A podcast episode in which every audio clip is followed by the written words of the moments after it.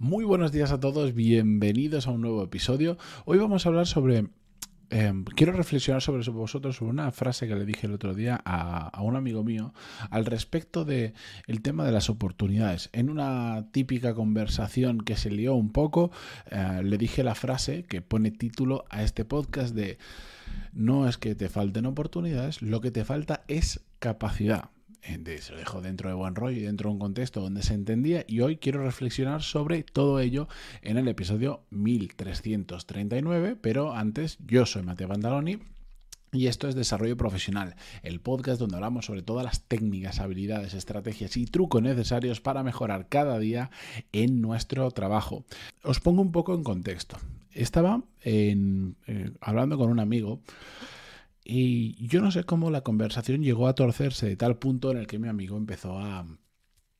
Bueno, la típica cantinera la que digo yo a quejarse de que en España no hay oportunidades profesionales, de que faltan muchas oportunidades profesionales y hay más gente buena que oportunidades buenas en el mercado laboral. Y digo la típica cantinela porque esto a mí, o por lo menos desde la perspectiva que yo tengo no, no, funciona así, de hecho funciona completamente al revés.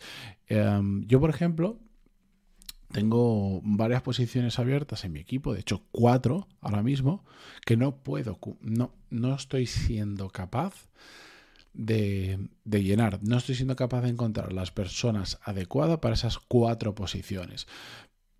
Pero ya no es un caso puntual mío, en el ecosistema en el que yo me muevo, en el entorno profesional que yo me muevo, eh, conozco y podría nombrar perfectamente cinco o siete empresas así rápido sin tener que pensar mucho, um, de amigos que, que, trabajan en ellas o que son los dueños de ellas, que también tienen un montón de posiciones que les está costando una barbaridad encontrar a alguien que realmente merezca la pena um, para esas posiciones. Pero muchísimo. Y de hecho entre nosotros cuando de forma por separado he hablado con estas personas, estos amigos o conocidos que están teniendo ese problema como yo, todos coincidimos con lo mismo.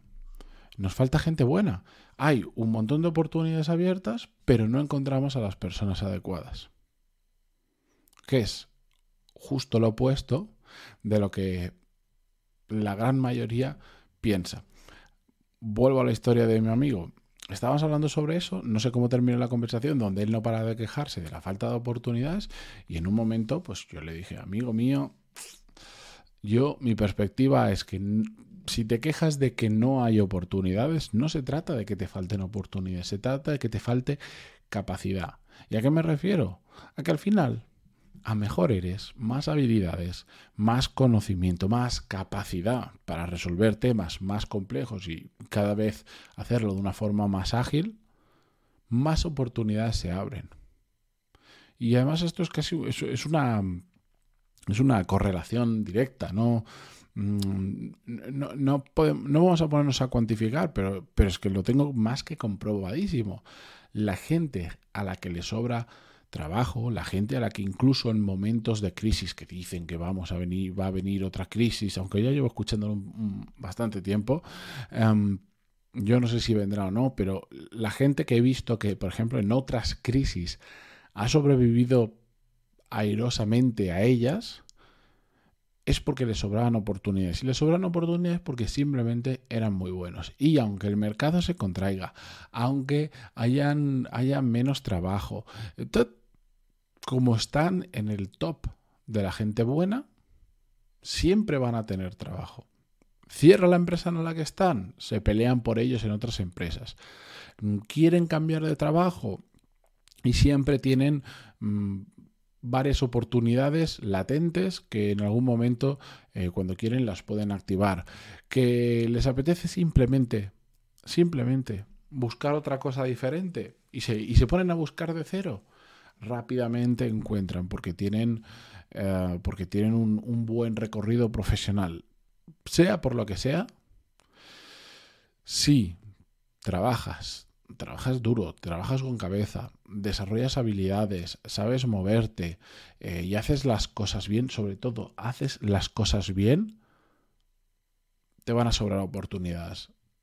Porque al final, como no hay tanta gente buena, la que hay buena se sabe. Y tú, si has hecho las cosas bien, has hecho los deberes bien y tienes la capacidad, también tienes cierta marca profesional y eso significa que la gente reconoce tu trabajo y te reconoce por tu trabajo. Y por lo tanto, cuando esto es como bueno, cuando te quedas cuando te quedas libre, hay otras personas que se enteran y se pelean por ti.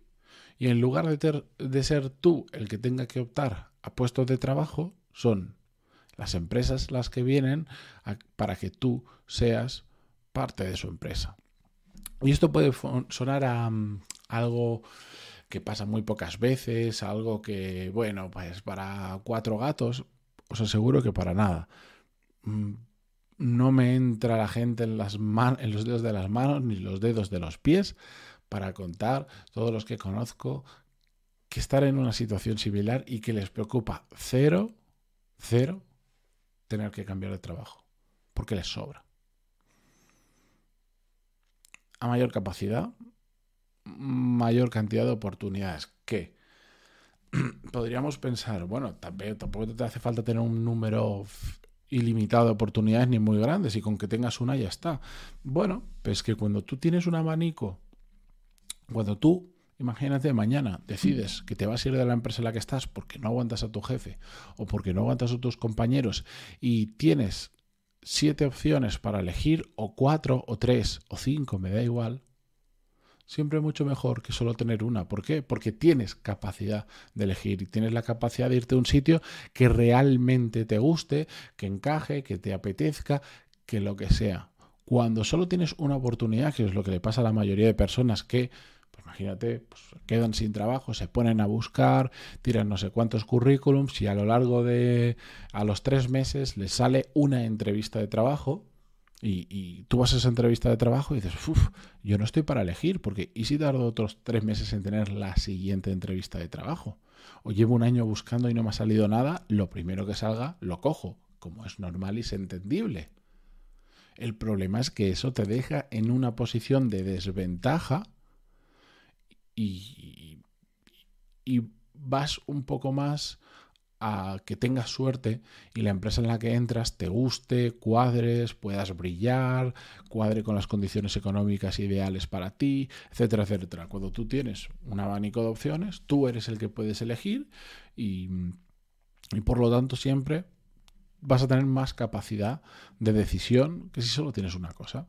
Así que sé que no es fácil, sé que conlleva mucho trabajo, mucho esfuerzo eh, y tiempo, pero si realmente eh, queréis profesionalmente tener más oportunidades, mi recomendación es que poco a poco os pongáis a trabajar día a día, a sumar habilidades, a sumar capacidad, a sumar esfuerzo, sumar mejoras a vuestro, vuestra mochila virtual o metafórica de, de, cosas que os ayudan a aportar valor a una empresa y poco a poco os vais a dar cuenta que a medida que vas mejorando profesionalmente tienes más oportunidades. Y os lo digo desde, desde la absoluta desde el absoluto conocimiento y ejemplo propio, ah, que a mí hace unos años, pues también me puse a buscar trabajo y me costaba encontrar trabajo, y más cuando yo me tuve que reinventar profesionalmente desde arquitecto a cualquier otra cosa. Y hoy en día, afortunadamente, si quiero cambiar de trabajo, si quiero buscar otra cosa, me preocupa literalmente eh, cero. ¿Por qué? Pues porque he ido sumando herramientas útiles en esa mochila metafórica, he sumado capacidad, he sumado em, marca profesional, he sumado red de networking, he sumado muchas cosas que hoy me ponen en una posición de ventaja respecto a otras personas y sobre todo que no, yo no soy nada especial, ni nadie especial, que conozco muchísima gente que está exactamente en la misma posición gracias a durante muchos años trabajar duro y de forma consciente para generar esa capacidad para generar esas oportunidades, no solo yendo a trabajar, que todos los que estamos aquí seguro que hemos tirado un montón de horas y, le dedicamos esfuerzo. Pero si además de dedicar esas horas y ese esfuerzo lo hacemos con cabeza y con criterio de cara a que profesionalmente nos vaya cada vez un poquito mejor y a ir sumando mejoras, más oportunidades vamos a poder generar en un futuro cuando las necesitemos. Que este es otro tema que ya hemos hablado un montón de veces y es que estas cosas no se empiezan a trabajar cuando las necesitamos, se tienen que empezar a trabajar mucho antes porque si empezamos como el networking, si empiezas a... Si el día que te quedas sin trabajo dices voy a empezar a hacer networking, genial pero para la siguiente oportunidad profesional, probablemente lo que hagas ahora no te va a valer de nada. El networking se tiene que trabajar con tiempo, porque son relaciones personales, con delicadeza, con mimo y, sin buscar el cortoplacismo. Las relaciones personales son a medio, largo plazo, si es que te dan algo, y si no, no pasa absolutamente nada. Pero bueno, ya me estoy enrollando. Muchísimas gracias por estar al otro lado. Yo, como veis, estoy un poco afónico, me está costando muchísimo grabar. Es una hora intempestiva para mí y eso que me suelo levantar pronto, hoy es extraordinariamente intempestivo, pero eh, si no, después ya me cuesta muchísimo y, sobre todo no puedo grabar varios episodios a la vez porque la garganta no me da para más. Así que me vais a disculpar este, este tono, no sé si radiofónico o de medio enfermo, pero aquí estamos em, con un nuevo episodio. Gracias por estar al otro lado, a Doctor Smile por hacer que esto sea económicamente viable y mañana continuamos con un nuevo episodio. Adiós.